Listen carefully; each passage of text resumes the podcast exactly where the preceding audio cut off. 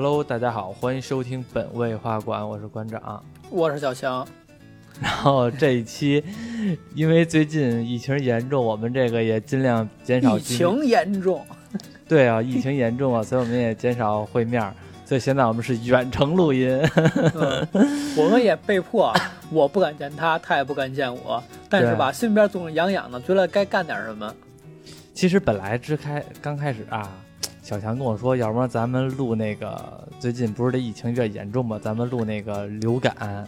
好多人都说这电影，对，而且而且也巧了，就春节那一天嘛，因为因为这几天看完那个这个疫情的比较严重情况呢，然后我这心里边越看越觉得担心，然后呢有点恐慌感，然后后来呢我就回来之后，今天晚上也没出去玩，回来之后就睡觉，睡觉之前你睡不着，就看那个韩国那个流感那个电影，后来时候越看越恐慌，然后结果后来。小强昨天也跟我说，要不然咱录那个。我本来说行，后来后来你怎说来了？嗯，我我我说，我本来开始说啊，我说录流感，然后看完流感之后呢，我还看了其他的几部关于就是传染病的这些，还有什么关于一些塞博拉病毒的那些电影。塞博拉病毒，塞博拉是他妈的 那个变形金刚那个那 埃博拉赛博坦星。从赛博坦星传来的埃博拉病毒那些事儿之后呢，觉得特别他妈膈应，我心边越看越难受，就觉得不行，就是聊吧，总觉得应该聊点跟就是现在大环境相关的，但总不想录点那种特别沉重的，尤其是那种他妈反政府什么的那种，我真的不想去抱怨那种事情，因为对，真的希望是越越过越好吧，所以。临时决定，咱们后来觉得录这部片子挺好，因为这部片子之前我也是看过，然后觉得挺，就是还挺逗的，而且我觉得也没必要说弄得这个好像，你看现在这个疫情即使严重，但是从网上看，武汉的人民不是还都保持了一个乐观的心态吗？是吧？其实特别，我也特别希望能给武汉人民推荐点片子看，毕竟。我在北京，我天天坐家里边，我都憋得够呛了，啊，所以我我特别就哪怕你在家没事儿干是吧？你没事儿画画、弹弹琴、看看电影，多好的时候啊！所以今天咱们就给大家推荐一部电影，推荐什么呢？僵尸肖恩。僵尸肖恩，有的人可能看过，但是我我是之前看的，我忘了几几年了，反正挺早看的了。挺有意思的，然后那个，其实这部电影我特别好奇，因为我没查这部电影的评分应该不是很高吧？七点多分，七点四还是七点几？其实还行，其实还行。反正这种电影吧，我其实看的时候，我觉得可能评分不是特别高，因为大家也都知道，像尤其是这种豆瓣啊或者这种平台啊，非常推崇文艺片儿，非常推崇那种就是对这种喜剧片或者对这种恶搞片吧，一直抱着有一个嗤之以鼻的态度。对，然后这个，他这叫靠了片儿，就是，就是他他不再说我故事情节我编的多曲折，然后里边人物多感多有感情什么的，他就是这片子就是血浆片儿，说白了，你看的就是那种爆头那血浆喷溅那种感觉。这个时候聊这合适吗？我我特别推荐说那个在。在这种情况下呢，可以看看这种片子，为什么呢？说是僵尸片吧，但它里边那帮僵尸确实傻的可怜，对，还挺逗的。嗯，然后主角呢，挺宅的，也是一屌丝，感觉就是一屌丝，和我们在那种和我一样，在在疫情这么严重的情况下呢，能用自己的方式去解决一些问题，挺逗的。所以，生活还是乐观一点吧。行，那咱来聊聊这部电影。你先来，觉得觉得有什么感受？这部电影呢，其实我一开始呢，好多年了看《僵尸肖恩》，而且其实也看过好多遍。嗯。然后我最近一查才知道，它其实这个叫《血与冰激凌三部曲》的第一部。它这还有后边的是吗？哦，其实是。三部类型风格类似的，都是同一个导演，都是同一批演员演的。啊，导演呢就是导过那个《丁丁历险记》，还有蚁人的，他是作为编剧，啊，脑洞挺大的，嗯叫埃德加·赖特。主演呢就是特别著名的西蒙佩吉，嗯还有里边的始终保作为男二号那个小胖子尼克·弗洛斯蒂。他们三个人是作为一个铁三角拍了《血与冰激凌》三部，第一部嗯是零四年拍的《僵尸肖恩》，嗯待会儿稍后会讲。第二部呢嗯是零七年拍的《热血警探》，嗯，第三部拍的是叫一三年拍的叫《世界尽头》。其实我特意搜了一下，《世界尽头》那个片子可能不太好找，但确实是嗯脑洞特别大。嗯，还不太好找呢，因为资源不太好找是吗？对，因为大家一提《世界尽头》，你第一条搜出来的就是《灌篮高手》的成名曲。还有《加勒比海盗》啊，对，《加勒比海盗之世界尽头》。其实我看了一下那部片子，确实是挺好玩的，而且都三部片子全部都是类似屌丝逆袭这种事儿。你后来说的热热血警探和世界尽头，我好像没看过，嗯但是因为这两个也有可能我看过，因为热血警探其看着比较耳熟。热血警探但是你要知道这四，评分是七点八，比僵尸肖恩还要高点儿。但是这但是但是这四个字儿吧，让你感觉好像好像看过，又好像没看过，就是翻译过来之后，感觉这四个字儿，感觉很多电影都能叫这名字，你都不知道是哪个了。我我大概给你提一下吧，《热血警探》其实那故事你一听就特别俗套，就是一个特别尽职的一个伦敦警察，因为工作太好了，受到同事们的排挤，给调到乡下警察局了。这而且这乡下吧，一天到晚老是没什么事儿，就在这警察局呢、遇到了那个死胖子。但是后来这个乡村呢总是发生一些离奇的杀人案，他们就开始追查这个杀人狂魔。啊、这么严，其实你听这故事挺操蛋的，好像好多片子都有，比如周星驰的一些什么那个电影，好像也有类似的情节。僵尸肖恩，那咱来先先聊聊僵尸肖恩，后边咱们再简单的聊聊这个热血警探和这个世界尽头，怎么样？嗯，行，嗯，嗯，讲一下僵尸肖肖肖恩的，有的人没看过的，确实还挺逗的。因为我觉得在我心目当中啊，就是僵尸片儿一直都是属于那种就是僵尸满街跑，死人追你，你也得满满街跑，嗯然后几百只像跟那个几百只这个僵尸准备咬你，都是那种情情况就像况。活死人那个系列，哎，活死，人之地。因为对大家这种片子看的还是确实还是挺多的，但是另类的僵尸片确实是太少了，就是从另外的一个角度去讲，僵尸肖恩是我少有的，就是看僵尸片儿是另外一种解读方式的。我记着还有一个一个电视剧还是电影，我忘了，还是有以前我上学的时候，我同学跟我说的呢，说那阵儿他看了一僵尸电影，挺逗的。那僵尸把那个呃人类告到法院了，说凭什么他妈的我们僵尸只能拿牙咬，你们人类可以使枪之类的，还挺大家不公平是吧？对对。那法院怎么判的呢？那我忘了，那个电影没看过。直接把那僵尸判一死刑，血在法院只只保护人类。大家聊一下这僵尸肖恩吧。嗯嗯，它里边大概设计就是那个肖恩是一个三十多岁的一个，也不是没工作，就是在那个卖家电大家电大厂呢作为销售，可能还是稍微是做一个小领班什么的。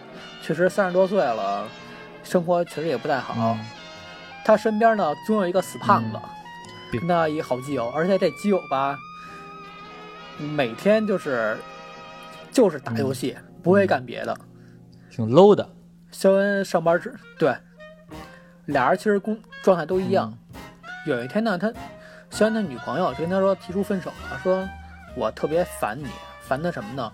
咱俩约会吧，你总带着你室友，然后肖恩说我也烦你，你约会说你也带着你室友，就镜头一转，肖恩带着两个室友，死胖子还有另外一只，然后他女朋友呢带着另外两个室友，那俩还是情侣，在旁边看着，确实过挺尴尬的。然后这俩人一赌气，咱俩分手吧，就分手了。然后肖恩跟胖子呢，这俩人呢觉得吧分手了挺伤心的，怎么办呢？就去酒吧接着喝酒，嗯，喝了一夜。晚上从酒吧出来的时候，整个画面就开始不一样了。嗯，其实就有点变化了，对，我我第一次看的时候，其实并没有什么感觉，但是第二次看的时候，哎呦，确实是太逗了。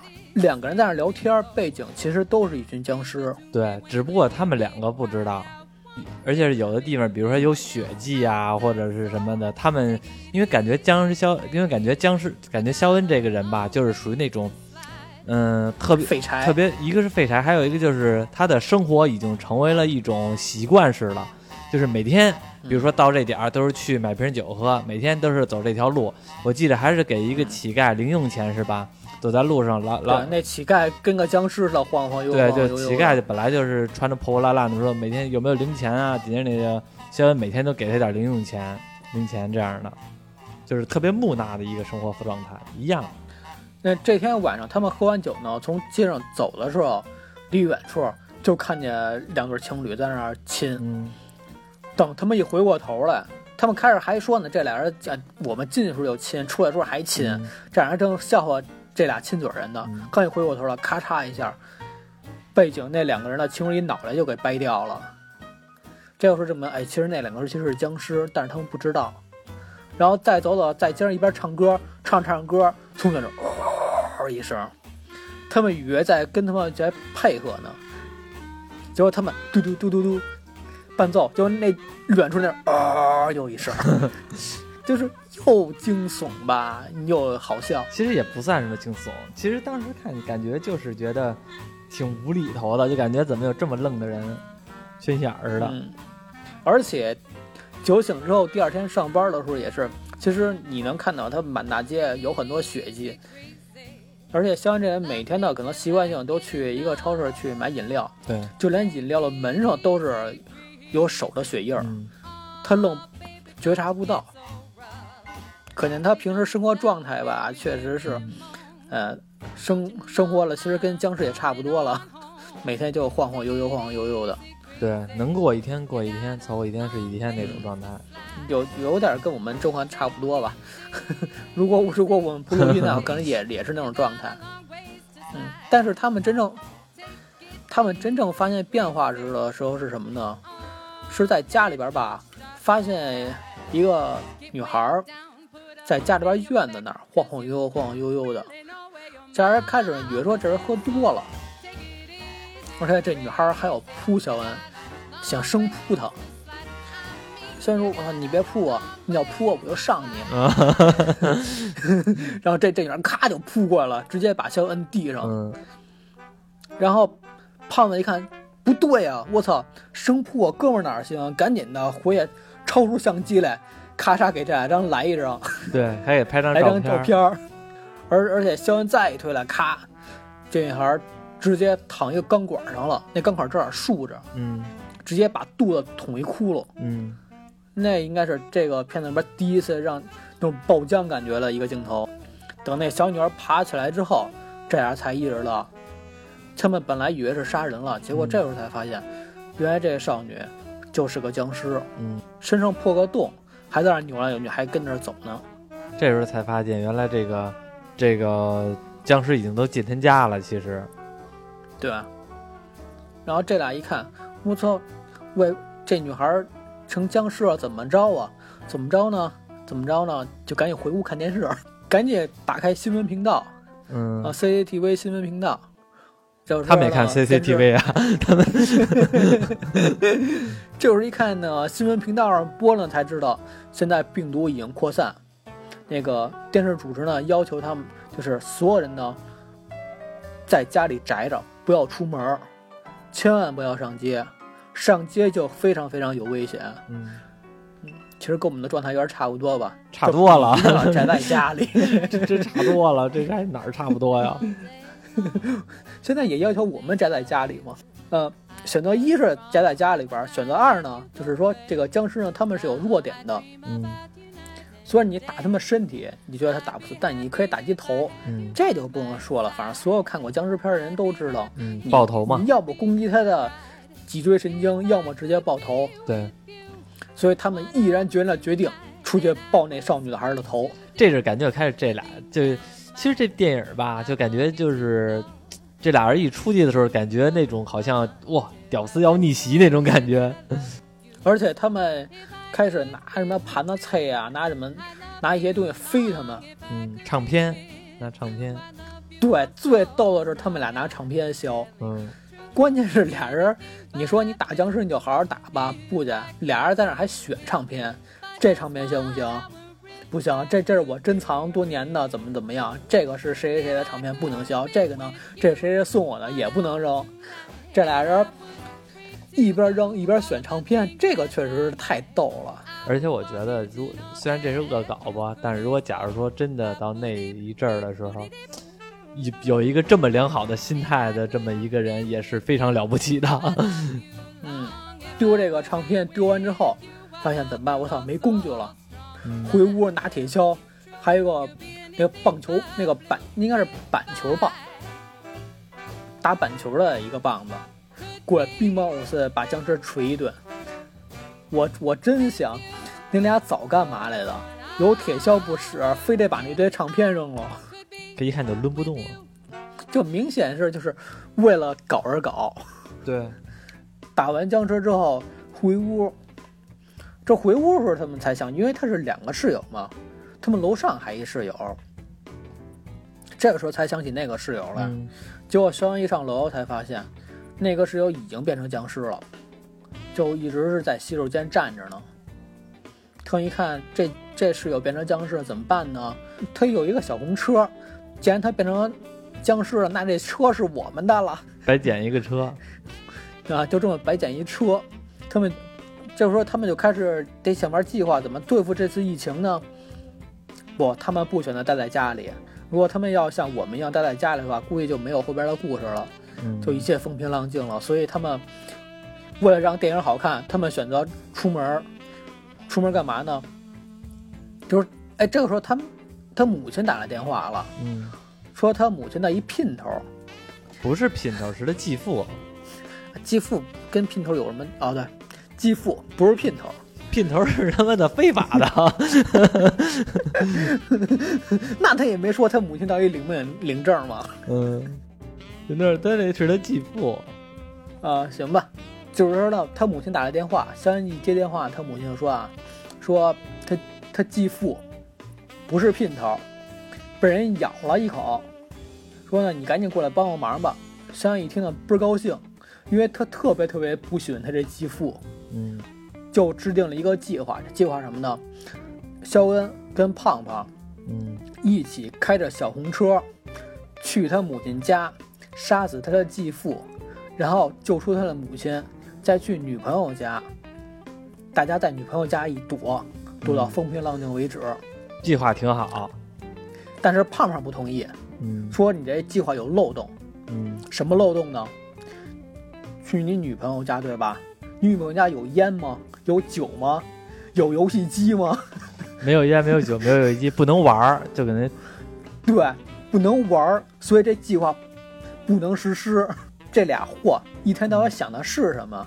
你要是没烟没酒，不能打游戏，那我还不如死了算了呢。嗯嗯，所以这计划就不行。然后想想的，那那咱们这么着吧。那个去我母亲家杀死继父，救出母亲，接女朋友回到咱们自己家躲着行不行？说也不行，为什么呢？你想，咱楼上那室友已经变成僵尸了，嗯，外边满大街还是僵尸，就咱这破屋子也挡不住，不行，因为他他家周围都是僵尸，啊，而且他他门呀什么的已经被僵尸给攻破了，对，然后再说第三个计划，第三个计划是什么呢？杀死继父，救出母亲，接女朋友，去咱们昨天晚上去那个酒吧，那个房子盖的比较好，去那儿有吃有喝都免费的，还能抽烟，安安全全的玩一晚上。你说咋想的？还得去那酒吧那种人多的地方。他想的是酒吧这会儿应该关门了嘛，所以那儿肯定是没什么人，主要是那房子它比较严谨，所以就去那儿。我觉得他们主要的一个目的，就因为那儿有吃有喝的，没人之后把门撬开，里边酒水免费无限啊，慢慢吃呗。行，就开始实施计划。我觉得这时候最操蛋的就是肖恩，就是制定了这三个计划，第一条全部都是要杀死他继父。他就是乐意杀死他继父。然后他们开着室友那辆小红车就去了。嗯到那之后，就随便让他母亲说：“你去倒杯咖啡啊什么的。”然后肖恩拿着棍子上楼就准备弄死他继父。结果上楼之后一发一看呢，他继父啊没病，没被咬。只是说手已经没事儿了。嗯然后那怎么办呢？那只能带着继父一块儿跟上车走吧。他们四个人刚走到门口，结果继父就被僵尸咬了。嗯，这回真被咬了。刚被咬啊，但也得带着他先走啊，所以赶紧开着车就奔女朋友家去走。当时他那父亲，而且是被咬脖子了，脖子上一眼看一大块肉没了，那血呼往外流。肖恩在那儿一边帮他止血，一边弄，特别特别痛苦的情况下，他继父就说了：“说胖子，我求你了，你把车里边音乐关了吧。” 就是太无厘头了，就是都已经在这种情况下了，他他继父就要求必须关音乐，然后就把音乐关了，终于找了他女朋友了。结果他女朋友也不干，说我这还有俩室友呢，一个长发妹，一个眼镜男，说要走一起逃，咱们一起走。结果他们又开着车，就把他们仨拉到一块儿，这样车里边呢就七个人了。这个时候，他继父慢慢也扛不住了，终于在临死之前跟肖恩说，说自己啊曾经其实也特别爱他，嗯只是自己不善于表达，怎么怎么样的，嗯，说特感人。一般情况下呢，这时候继父就该死了。人之将死，其言也善的感觉。对，确实是，但是毕竟咱们这是僵尸片儿嘛，嗯结果继父刚觉得要死，咔嚓一下就变成僵尸了。本来他们是躲在一车里边儿，这是一个封闭空间，这时候不得已又是开始往外逃。把他继父给捐车里了。对，赶紧所有人都从车里逃出来之后，把继父又关车里了，而且逃出车的时候啊，不小心还把音乐给开开了。他们逃出来之后，这车里边继父干了第一件事儿就是把音乐给关了。因为他继父一直就说说那个我讨厌你放的这个音乐，然后但是他一直不管不关，然后这人又打开了，就是还把这音乐给关了。其实这里也埋了一伏笔，你看那个，，你看这个他变成僵尸了，他这还要那关音乐呢。确实是，就是这也因为后面也会说说，这个僵尸吧，他们会保留生前的一些行为，对，然后这样本来是七个人嘛，这时候就成了六个人了，六个人只能是打野了，拿着棍子、铁锹什么的，哪儿偏僻往哪儿走呗，毕竟打野嘛。而且在路上，还碰见了六个人。我以为碰到这个六人呢，他们会组成十二人组，接我以为是打野，结果过来互相打个招呼就分开了。因为感觉像套路上一般都是你身为一个人类碰到了一个另外一拨人，感觉大人多力量大嘛，是吧？咱们可以弄个小基地之类的。对，而且最逗的这六个人吧，就是他们擦肩而过的时候，你会发现，其实每个人都跟每个人吧还都挺像的。配置差不多，呃，相互打完招呼之后走了之后呢，然后这个时候又一个只僵尸袭攻击过来，就把他母亲给袭击了。嗯，肖恩呢，为了报复呢，直接拿光管捅那僵尸，直接捅肚子，直接给钉树上了。这时候明显就肖恩现在打僵尸打的吧，已经上手了，嗯，有经验经打，顺手了，已经有啊经验了，明显就是感觉不像刚开始那种的，拿个铁锹敲半天敲不死那种的了。因为他们的目的地呢是那个酒吧，嗯是吧？咱们再翻过这堵墙，马路对面就是酒吧。嗯，但是往墙头上一站一看呀，现在满大街已经全部都是僵尸了。这怎么遮呢？这个酒吧近在咫尺，就只差一条街过不去了。然后无厘头的方式就开始了。他们里边不有一长发妹吗？跟那个眼镜男搞对象那个长发妹，是吧？说呢，哎，我曾经呢是演员，我想到一个好方法，教大家扮僵尸。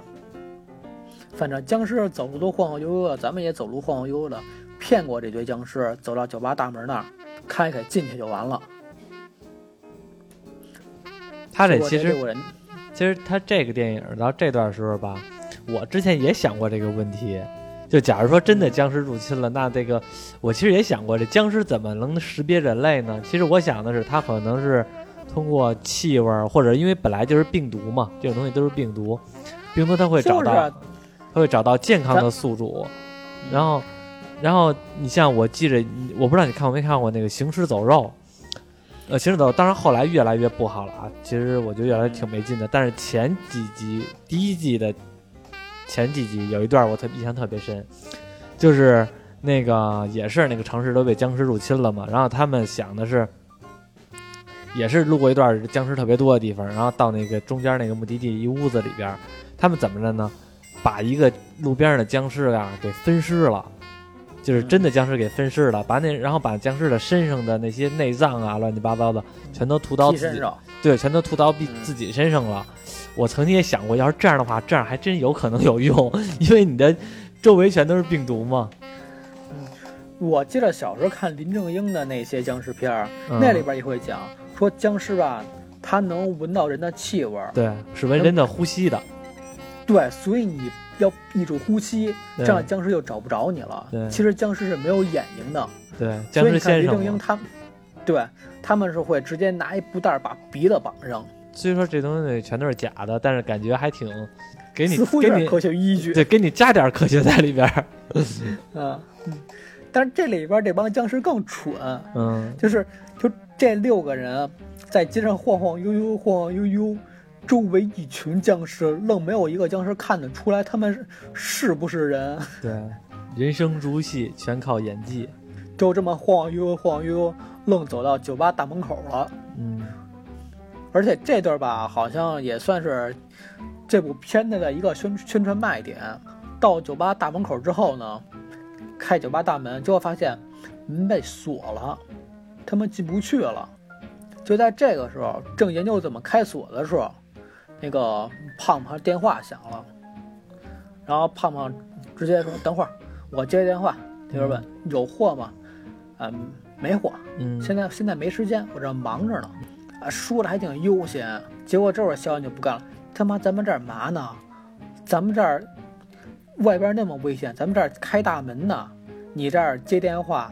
胖说：“我接个电话的，我这朋友打过，我这儿怎么怎么着的。就开始吵”了。结果俩人，啊，俩人就吵起来了，嗯，吵着吵着的，肖恩他女朋友捅了：“你俩别吵了。”说怎么了？你瞅，满大街的僵尸都看这俩人吵架呢。僵尸是有智商的动物。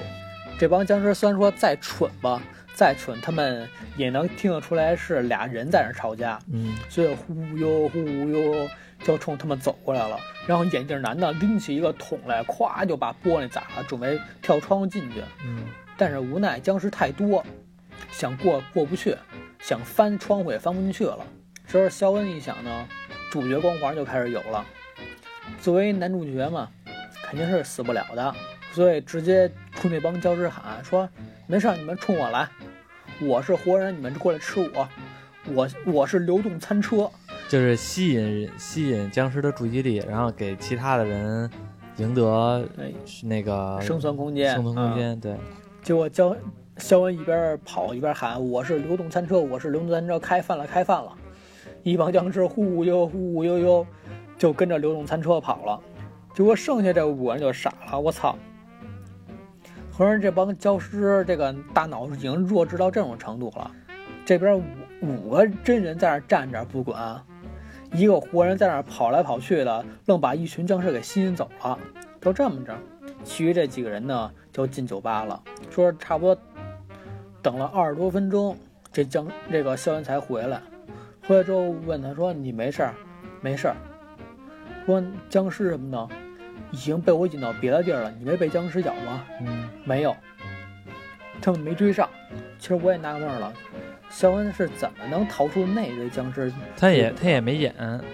啊？对，嗯，毕竟是他这这种片儿啊，就不用追求逻辑，就是说，你说这么多僵尸，他他们怎么变异的？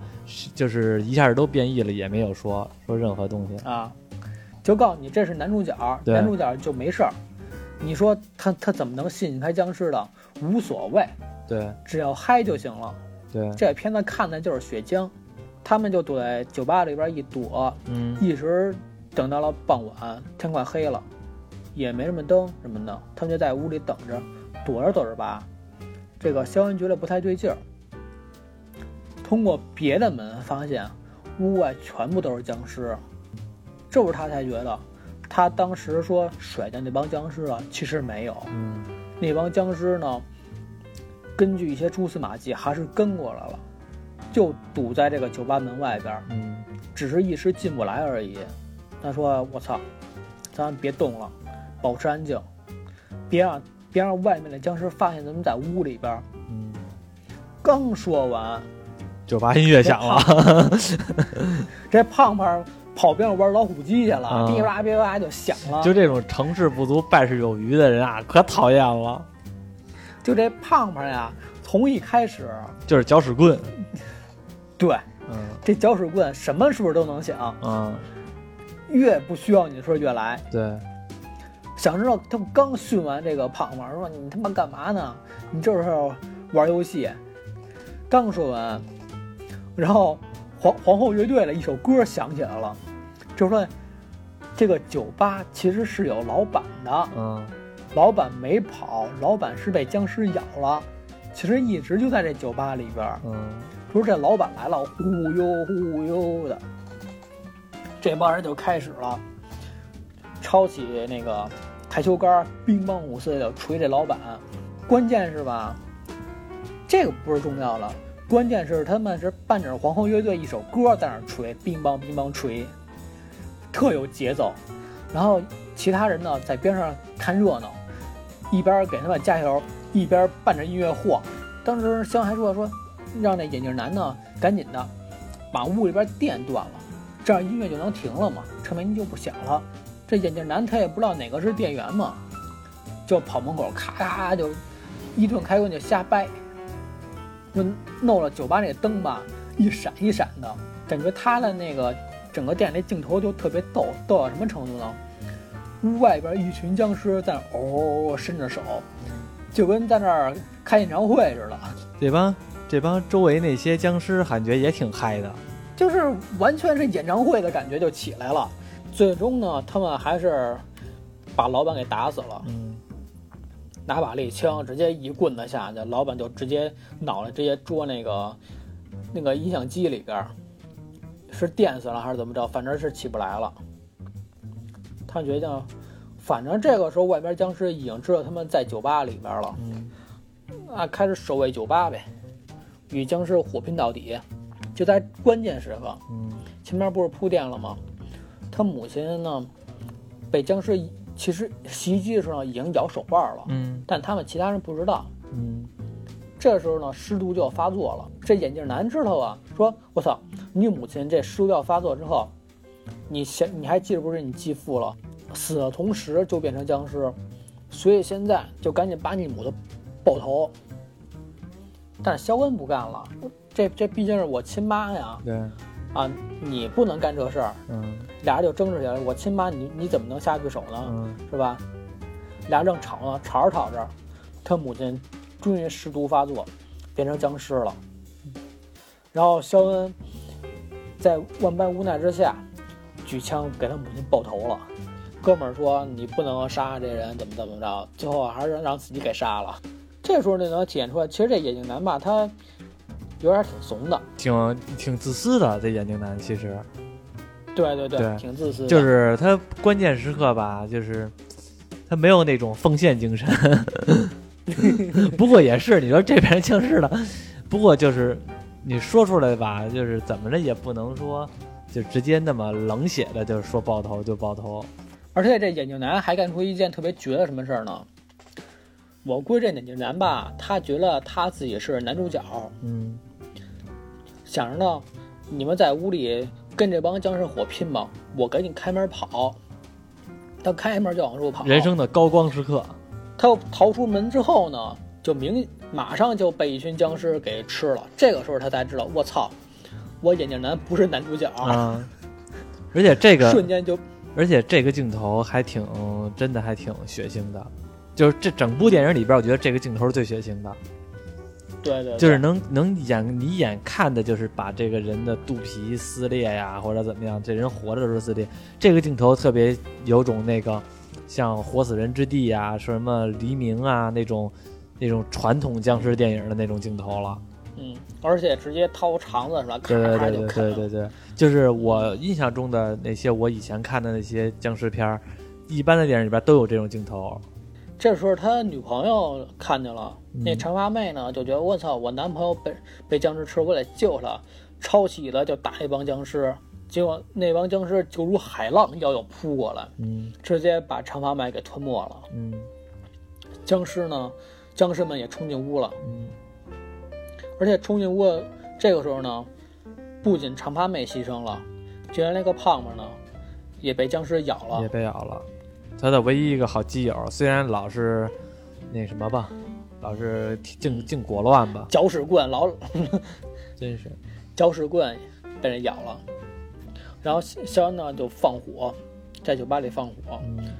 肖恩跟他女朋友还有受伤的胖胖，这仨人呢就躲进酒吧的吧台，外面酒吧上全都是火，一时呢这帮僵尸也攻不进来。就这个时候。他们在酒吧这吧台里边发现呢，哎，有一个密道，嗯，可能是酒吧一个仓库门吧，地下室的仓库门，就往这里面逃。终于，这个胖胖开始变化了，就说什么呢？说那个我反正已经被僵尸咬了，嗯，也坚持不了多长时间，所以吧，你们就刨吧，我在这给你们把僵尸堵住，能堵一时算一时，嗯。上面也迎来他的人生的高光时刻。对，毕竟我电影看的什么呢？一个电影看的故事，再一个看的是这个主角们的变化。这个胖胖第一次，可能也是最后一次不当搅屎棍了。然后肖恩跟他女朋友呢，就逃到地下室，终于逃出了酒吧。这胖胖呢，也也终于在酒吧里面牺牲了。逃出酒吧之后，当然说了嘛，街上全部都是酒吧，全部都是僵尸。嗯。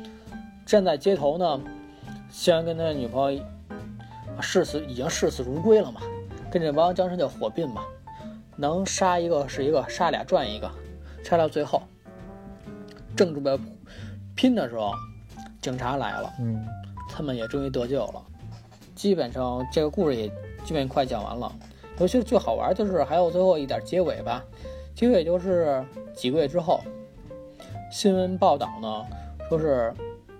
因为僵尸这个袭击呢，确实是受伤人特别多，对，好多人都成为僵尸了。但是僵尸他们有一个好处是什么呢？他们保留了生前的一些习惯和行为，嗯，所以他们也是可以为社会做一些贡献的嘛。对，那个那句话怎么说来了？就是呃，还可以为还还可以为社会发光发热。所以这些僵尸他们呢，就是比如在超市啊推推车呀，对。做一些体力劳动啊，嗯，虽然说被感染了，但是吧，只要是控制得住，就还不错，嗯。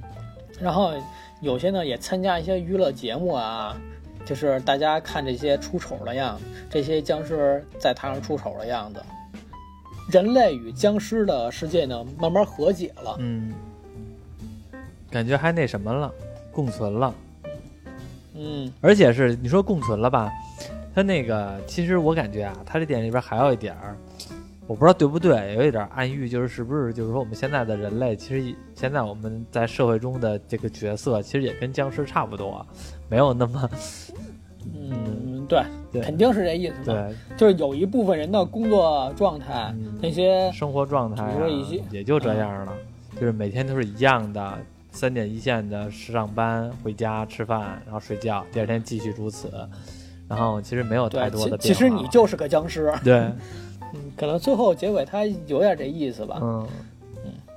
然后肖恩呢，他还生活在他的家里边，但是他家里边有个小煤棚，煤棚里边呢关着胖胖。胖胖手里边永远握着他那个游戏手柄，嗯，我其实我觉得最后胖胖是达到了他的愿望了，也就是一辈子可以玩游戏。一辈子跟这儿待着，和他好基友一块玩游戏。他虽然变成僵尸了嘛，但是好像也没有什，他本来也就是这个追求。本来他活着之前呢也是个废柴，死了之后呢还能给肖恩做个伴儿，一起玩游戏，对哎，确实也过得挺好的。对，行，感觉这电影就是到这儿就讲了。其实吧，我刚开始我为什么看这电影呢？之前有一段时间我特别喜欢看僵尸片儿，就是而且还特别像恐怖片儿，像那个嗯《活死人之地》，然后或者还有那个叫什么来了？呃，那段时间我也特别爱玩《求生之路》。生化危机，生化危机其实倒还好，因为生化危机到后来那几部感觉都有点像超能力片儿了，哎，对，就是生化危机前几部，而且包括当年生化危机出了一些动画，嗯，我也都看了，嗯故事确实特别特别好。对，但是有点像超能力片儿了，就越往后，最近就是游戏电影嘛，游戏当然一直很好了，但是电影就越往后越感觉挺那什么的了，不太喜欢看了。其实，因为其实当时我觉得《生化危机》那个电影吧，剪到三四的时候，它故事已经讲完了，对，但明显就是讲完之后，明显是投资方希望他们还能继续讲，但是故事已经讲完之后怎么办呢？就只能是往后接着演，嗯，所以就越远越越变成了超能力了。对不知道哪天能跟外漫威宇宙合并。对，但是但是你说的刚才那个没错，就是《生化危机》的那几部那个动画电影都不错，嗯，那几部动画电影我觉得比那个就是真人的那个那个演的那个要好要好很多。然后嗯那段时间特别迷《生化危机》，还有那个嗯《活死人之地》，还有一还有那个叫《黎明》，好像是叫《黎明》还是叫《僵尸黎明》，我忘了。还是我小时候特别小，上初中的时候看的呢，也是那个都是美剧是吧？不是美剧，是电影儿。那个那个电影也挺有意思的。那个电影是到最后的时候，他那个是正统的那种僵尸，是那种恐怖片嘛，僵尸吃人的那种的。到后来的时候，有一个，呃，在地下室，那是在一军队嘛，在地下室，在地下工事。那个医生呢，逮着一僵尸，就开始在研究这个僵尸，不停的喂这个僵尸食物。喂的食物呢，也是，对医生其实也挺惨的，喂的都是人。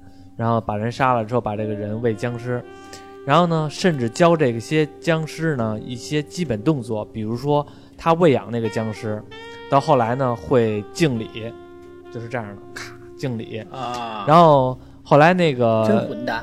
对，然后后来呢，这个有一个这个部队嘛，部队这个反派吧也算是把这个医生给杀了，把杀生这僵尸亲眼看到了，然后这个僵尸拿着枪追这个反派，这枪就报仇了是吗？对，报仇了。这僵尸不是跑着追啊，就是说走着拿。这僵尸会开枪，当当打这个打这个特种兵，后来把他腿给打打断了，然后周围一堆僵尸把这个特种兵给分尸了。然后临分尸最后的时候，这个僵尸还冲这特种兵敬了一个礼，也为他的当时给他喂养他那个大夫报仇了。这好像是叫《僵尸黎明》还是叫《黎明》来了，我忘了。这也是以前看的电影。其实这个《僵尸肖恩》让我想起来之前我看的一个也是特别老的一个电影了，我不知道有多少人看过，我不知道你看过没看过，叫《鬼玩人》，看过吗？哦，听说过，听说，哎，鬼屋啊，听说过，那个也特别当时没看。那个也特别有意思，而且那个后来后来出了美剧了，就是前两年出了美剧了，还是以前鬼玩人那个演员，他都老了，他的岁数特别大了，已经那个已经感觉得五六十了吧，又依然还演那个当时那个阿石，然后那个电影那美剧叫《阿石斗鬼》，然后也是各种喷血浆，各种怎么样的，而且鬼玩人刚开始拍的时候是属于那种。前期是那种，也就是 B 级片嘛，非常有名的一个 B 级片，洒血浆那种的，正挺正统的。后来慢慢的呢，也变成了一种，把这个宇宙给填补出来了，越来越丰富，把这个故事讲的还挺有意思的了。而且那阵儿呢，我其实一直在等着那美那美剧的后边，好像也也要续约，但一直还没看，还挺有意思的这美剧，我也推荐你看一下。那个叫。以前叫《鬼玩人三部曲》嘛，后来叫《阿石斗鬼》，然后演员也都是那些演员。大部分僵尸片呢，全部都是用来吓人的。对，但在我心目当中，只有《僵尸肖恩》这部片子嗯是完全可以跟僵尸硬刚，啊无所谓，嗯来呗。嗯，你看那个确实那种后那种精神确实打动了我那种精神打动了你，以后有僵尸泛滥，啊你也去跟人硬刚去是吗？啊。哎，你说，就是哎，你说僵尸，假如说真的泛滥，我问问你啊，你说你就是怎么计划的？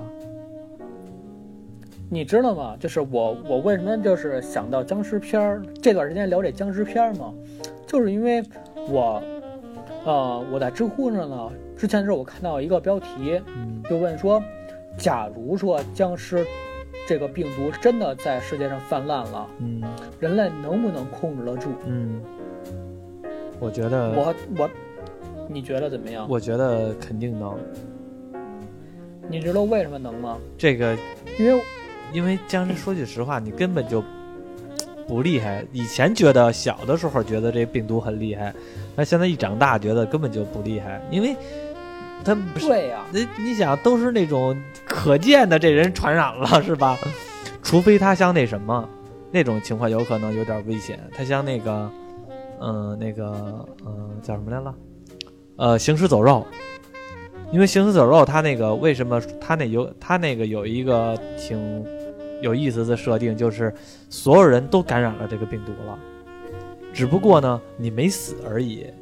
你不管通过什么途径，你死了之后，你都会变成僵尸。嗯，这个是他那个感觉那什么一点，但是我估计也不会泛滥，大不了直接谁死了就提前火化呗。我我看到那个当时知乎上呢，其中的一篇文章写什么呢？说呢，就是你们这帮人吧，提这问题的人就不过过脑子。嗯你想一想，僵尸是什么？僵尸他们也是有血有肉的，嗯虽然他们死了，他们还有行为能力，但是他们还是碳水化合物组成的一些东西，对吧？嗯他们还是一堆肉。嗯你想想，现在武器是什么？嗯，钢筋不是那个大炮、机枪的，对呀、为什么所有僵尸片里边的那帮男主角们拿的是手枪，嗯他们不开坦克？嗯，如果他们开着坦克，这帮僵尸算个屁呀、对那混凝土坦克一炮都能打穿。对，我不知道有没有看过，就是三四米的水泥墩子，嗯，坦克一炮下去，整个墩子就烂了。没了，都看不见了，都成粉了。所以你们僵尸能算个屁呀、而且你们僵尸能啃铁吗？嗯坦克开着开着坦克车在街上压就行了，都不用开炮。对，所以我觉得处理个僵尸算个屁呀、对这不就是假装吗？假装就是说僵尸真泛滥了，就是你怎么着？对，但话回头来说，世界上有没有比僵尸病毒更危险的病毒？有啊啊，当那肯定有的多了，有的是。对呀、不提别的，你就哎说零三、不提别的，你就说零三年的非典，你像僵尸病毒是怎么传染的？是嗯康昌咬你一口，嗯然后你才能变成僵尸。嗯但是你想想，零三年非典是什么？嗯是离着几米远，这人的呼吸吐出一些飞沫都能传染你。嗯，你想，非典它的传播方式不比僵尸咬人狠？就是那阵儿那谁，布拉德皮特演的那个《嗯僵尸世界大战》，那个里边的僵尸是我觉得是最牛逼的，那个僵尸是威力最强的些。僵尸是已经变异了。那个僵尸是属于那种哇，一个都跟猴似的，都往前力大无穷，都往前窜了，感觉每个单拎出来都能快能当当 boss 那种感觉了。嗯，所以我再回头说我刚才那个话题，就是你想当年非典多严重？嗯你想，你用非典的那个案例，你去对比僵尸病毒的案例去对比一下，明显这个非典当时的病毒的威力已经跟僵尸已经不是一般的几个级别了。所以在这种情况下，你去对比它，你会发现僵尸病毒太弱了。嗯，是挺弱的那。啊，而且而且当年非典是怎么着？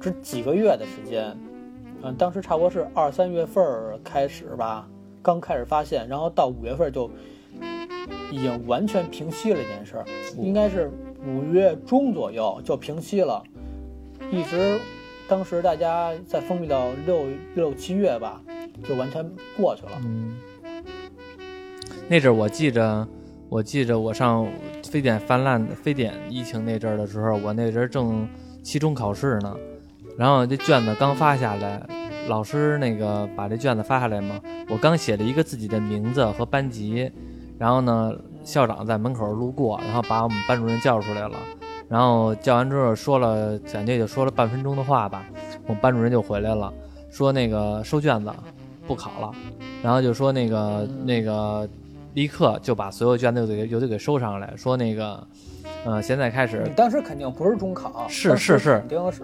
是中考，是中考啊，是啊。哦，不是不是那种不是那种该一摸二摸那种。不是不是是那种寒假的时候那不是是暑假的时候那种期中考试，呃是期末考试还叫期中考试？期末考试就不是那种升学考试，是那种期末嗯，啊。然后后来就给收上来了，收上来之后，然后那个就开始放假了，一下。但是那阵儿的时候还是小，感觉不害怕，你还是经常都是爱往出跑。但是长大了之后，这回这个呃新型冠状病毒呢，到我倒感觉比之前我非典那阵儿，我的心态变多了，比那阵儿害怕多了。说实话，再一个就是我我还回来刚才那句话，嗯非典比僵尸病毒厉害。嗯但是你再回头看现在这个新型冠状病毒这件事，它真的致死率的话，你从数据上来看的话，它有非典高吗？嗯当然，现在报道是有，呃，两万多人感染，但是死亡率呢还是有几百例，对所以其实跟非典比也挺弱的。对所以这件事其实没有什么太多恐慌的。对别说僵尸了，非典都扛过去，这个算个屁啊！对。你还是没说我那个话题，我就一直让你开脑洞，让你回答话题呢。假如说真的有僵尸了，你怎么办？你周围全是僵尸了，你们小区都是僵尸，我你门操！口大妈也是僵尸，你天天买菜那个卖菜你那也变成僵尸了。你现在你现在就在就在你家门口，你现在一出门，你家邻居也变成僵尸了。你现在怎么办？啊，嗯，怎么办？嗯那我买菜说我不给他钱，因为他变成僵尸了。嗯 我我去买菜那儿，我直接拿拿回家，我在家躲着。那不行，该看电影看电影不行啊！你这个就是说现在在这，我们家是防盗门，他进不来就是反正是你就是不出屋呗。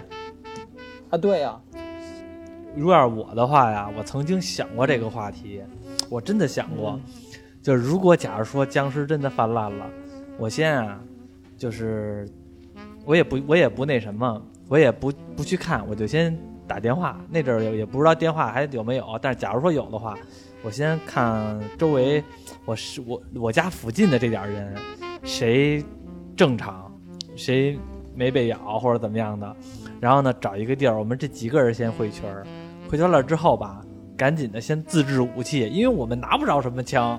我们也去不了派出所，派出所也没准也变成僵尸了。我们先自制武器，自制点什么长矛乱七八糟的，然后先防守那跟。这消防也差不多呗，对拎个铁锹啊、棍子啊、就在家里边守着。，对，先自制武器啊，因为但是其实我觉得最怕一点就是什么呢？就是你在家守着也没用，因为有时候也害怕。在家守着没用的话，你就得出去。出去的话呢，我就得先开车，找那种偏的地儿，就是那种大山里头，因为我我在北京也经常去大山不。怕山上的猴被感染吗？那啊，那应该你就不怕山上的猴儿他被感他染吗？再猴儿他也没有人厉害呀，我在车里边不出来，就那去去那种大山里边，而且我北京这几个大山我还都挺熟的，我经常去大山里玩儿去，山上的孩子，我经常去大山里玩儿去的，所以应该知道哪儿还哪儿还能保险点儿，去人烟少点儿的地方，跟那儿开始生活。明显生化危机你就没读明白。它那个病毒不仅人传人，而且人传狗、人传乌鸦。哎，人传人真的没有人传狗害怕，你看《生化危机》里边那狗比人厉害多了，对呀、那狗跑得特快。而且你想，如果是人传乌鸦的话，那乌鸦的威力更大了，它能飞呀、嗯，它小有小地方它能钻呀、也是哈。所以，所以，所以好多人就说隔离这件事儿，我讲啊，隔离是一件最最好最好的一个方法，啊，而且是而且是最最安全的。嗯你就想吧，你住家里边儿，你可能住一楼的时候可能会你觉得会有点危险，嗯但在一楼的话，你有防盗门啊，嗯你有防盗窗的，这帮僵尸它再厉害，嗯它也是肉长的。嗯，你只要别作死就行，别天天晚上在家蹦迪。就算你在家蹦迪，这帮僵尸他们真的进不来嗯，也是。啊啊！所以踏踏实实在家过吧。嗯嗯，在家没事儿，想看的电影，想看的剧，该刷的刷。嗯只要是家里边有吃喝，就一切都搞，就一切都搞定。对啊、对所以，所以像刚才你说，你往山上跑，还真的没必要，对躲家里边最好。为什么呢？家里边的玩具是最多的，对电影、游戏。对，家边玩具最多。行，所以就在家里边自我封闭起来。我说再退一万步讲啊，嗯让大家在家自我隔离。再退一万步讲，真的有一些病发了，在家里边变成僵尸了，这时候他也出不去了。对 对，自己就自己待着吧。对，嗯所以你想着说，哎，我操，我我出去去制造点武器啊什么的，嗯就凭现在这个 政府的武装能力来讲，绝打僵尸，别说打多少了，就算他变异，他能满天飞，那也不是问题。对，你知道我突然想到什么吗？嗯就是以前的时候觉得吧，就是那些枪炮啊是杀人的武器，嗯但我我突然有一天觉得不对，嗯那些枪炮它不是用来对付人的。如果是人杀人的话，嗯我拿个标枪，嗯，一枪一个就死了。我没有必要发明大炮、坦克这种东西。那不一不一样啊。那他那个那敌人有更先进的武器，你这个你还拿标枪，你肯定打不过呀。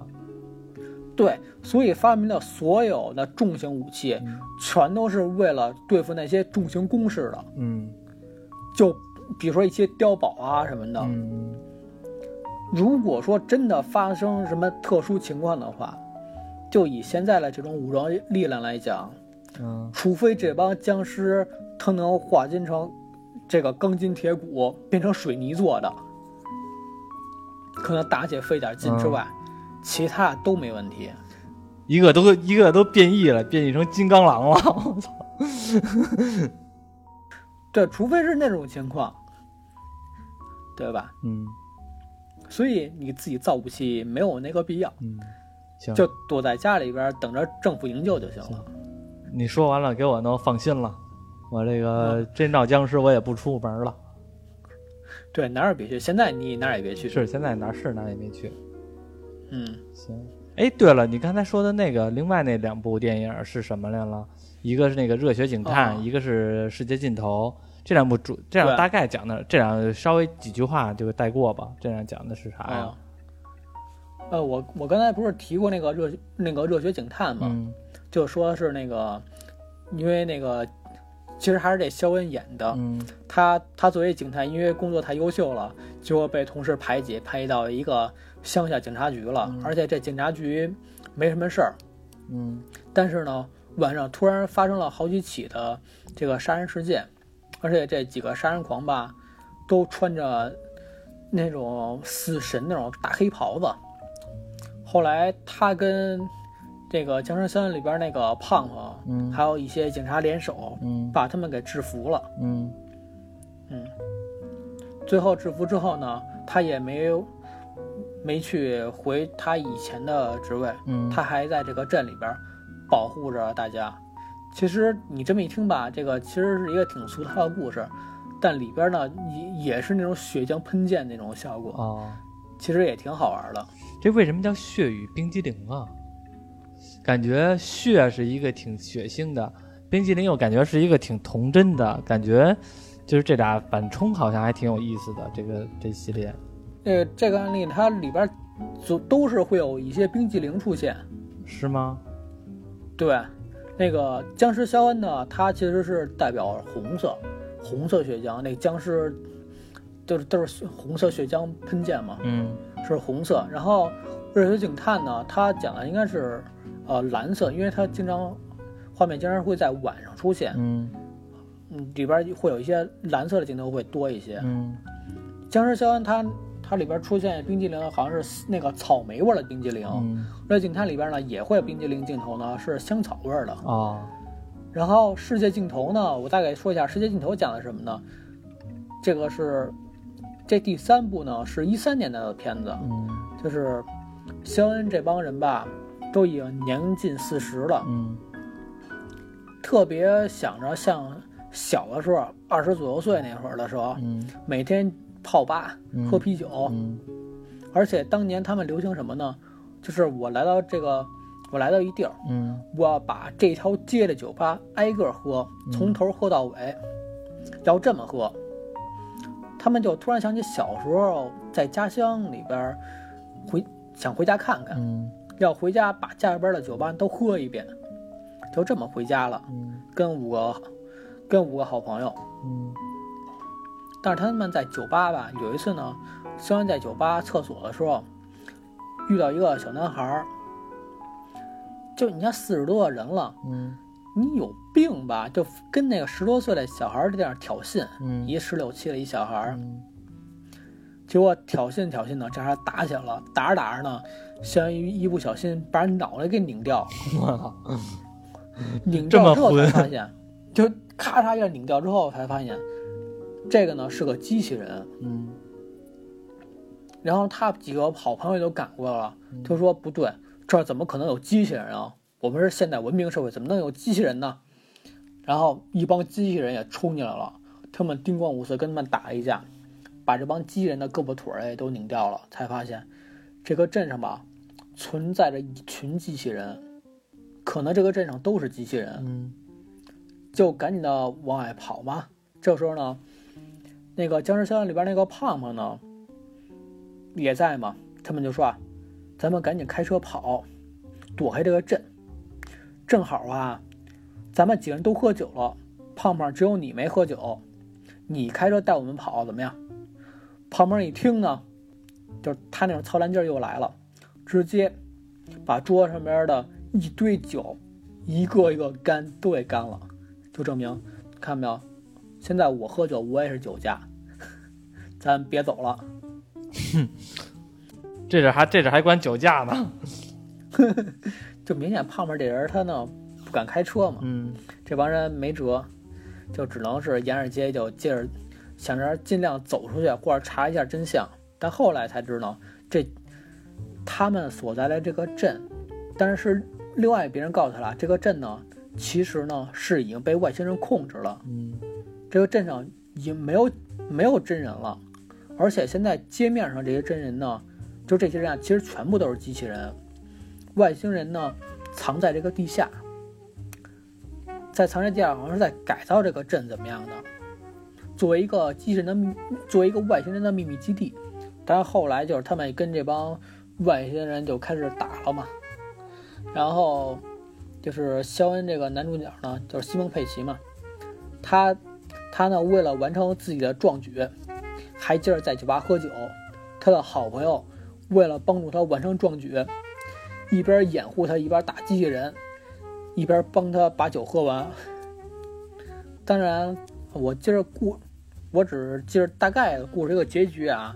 故事的结局好像就是后来外星人看地球人类太蠢了，觉得这个地球有点没什么吸引力，然后外星人就跑了，啊，放弃了地球的殖民。放弃了，啊。愚蠢的人类，哎，式这这，对愚蠢的人类，你们太蠢了，蠢的我们都受不了了。嗯。然后外星人放弃了地球，他们以这种方式来保护住了地球，嗯，大概是这么一故事。嗯，行。差不多了。行，那今天呢，给大家聊了聊《僵尸肖恩》这部电影，其实就是，嗯、因为这个远程录音吧，感觉这也是我们第一回尝试。然后呢，会有一些技术问题。对，而且是那个，就是说句实话，肯定还没有这个当面的一块聊这个气氛好。嗯，感觉，因为现我现在也和他视频着，这是 感觉 感觉挺逗的。第一回尝试，以后如果要是说这种感觉等我们试验试验，感觉效果达到还不错的话呢，可能像以后找于洋啊，找不是别说名了，操，以后找于老师，找于老师、啊，对，找于老师啊，这个啊不用让他来回跑啊对我就不用来回跑了，不然每回都挨棒跑也挺那，其实也算是一个那个，这是也是一个因为这档的事儿吧吧，对，因为这个疫情这档的事儿吧，勇于尝试的第一步，嗯。嗯，啊，今天就先给大家分享了这个《僵尸校园》这部电影，有有没事儿的话可以看看，挺逗的，确实挺逗的。嗯，哎，你知道我还想过为什么？其实这个嗯对远程录音这事儿啊，我想好久了，嗯我我给你提过好多次提。过好多次。我说有什么好的技术办法什么的，更简便的一些方法。对，我你知道我特别为什么要提这件事儿呢？嗯我特别想让，假如说有一天有什么特别好的听众什么的，能力特别强的，假如说身身身身在美国或月球这种特别远的地方，咱们够不到的地方，可以拉过来一起聊一聊。你上回我哎，我跟你这回我你也提醒我了，我这回一定要提一嘴，忘了这茬儿了。我之前录了好几期，我都忘了这茬儿了。之前呢，因为有一个听众也不知道这听，我就不说跟哪儿了，反正是他嗯他发现我了，他知道我是谁了。然后呢，他在那个有一个平台上边呢单密我，说你是馆长吗？我说是。然后他说那个，然后就跟我在那个社交我家里边有点事儿，没有没有聊聊。没有，他就在那社交平台跟我聊了很多，就是有的时候晚上的时候没事儿还跟我说话，然后后来就聊会儿天儿，然后他还他还多想了，他说我是一个男孩儿，你不会不跟我聊吧？我说不会不会不会，你把我想成什么人了？然后后来那个那对那小孩儿挺逗的本来，就是嘛。哎，馆长他男女通吃，不是也无所不谓不。是不是不是什么不对，就那那还挺逗的是什么？那小孩儿那个那个听众嘛，我本来觉得咱们听众可能是嗯差不多大嘛，后来一聊发现那个孩子是初中初三，咱们听众啊，然后那个还那还特地跟我说说那个你下回录音的时候能不能把我带上一嘴，说那个提提提。提他一嘴，我说可以啊，这没什么问题啊。结果录了四五期了，都忘了这茬儿了。是提一下，这不我这刚才提了一下吗？啊，那个人的网名叫叫 The God，然后感觉挺中二的一个少年，不是我我我觉得你说英文吧挺尬的。嗯，他叫 The God，也挺尬的。嗯行，嗯然后这回也挺有意思，录这远程录音也挺有意思。刚才录到一半了，我就在琢磨，明天咱们可以再录一期，明天录一，行。明天录，明天我录一期我的，录一期河神。行，嗯，我已经筹备行，我已经计划想录好久了，但是一直不知道什么时候录。明天正好录一期河神。嗯。我还有呃还有那个《黑客帝国》，嗯。我说了好多次了，嗯。我可能会有一个三期的量，我我计算了一下，可能会有三期的量，嗯，行。有时间录一下。行，那好，我特别希望呢，就是如果这种方式能推广开的话，将来可以拉一些其他的一些听众啊，但是或者其他的过来助阵一下啊。但是你知道吗？我其实不太喜欢，就是说这种远程录音。虽然其实要要这种实现起来也挺也挺简单的，但是我一直不太想这样弄，因为我一直嗯怕就是说吧，咱们习惯这种远程录音呢，就不愿意一块儿聚在一起了。我是怕这一点，就嗨，就是我我其实为了给你家省顿饭嘛，就是每次录完音都得在你家吃饭，多不好意思那啊！不一样啊，就是说，即使是比如说我找于老师去，虽然远吧，但是呢，我也是尽量的，就是说当面录音，因为我怕这种远程录音以后习惯了之后，我也就懒了，就就那咱就甭甭见面了，就直接录一回吧。但是时这样时间长了之后呢，就会就感觉效果呢，肯定还没有这种当面的好，因为咱毕竟又是当面聊，又是沟通彼此的感情嘛。其实我是这么想的，嗯，不过这就题外话了，咱以后再说，嗯。行技术归技术，对嗯，后续咱们技技术归技术嘛。对，后续咱们再说这些事儿。然后那个今天的节目就先到这儿。嗯好，先到这儿吧。嗯，行，那拜拜辛。苦馆长了，嗯，好，拜拜。Francisco. Be sure to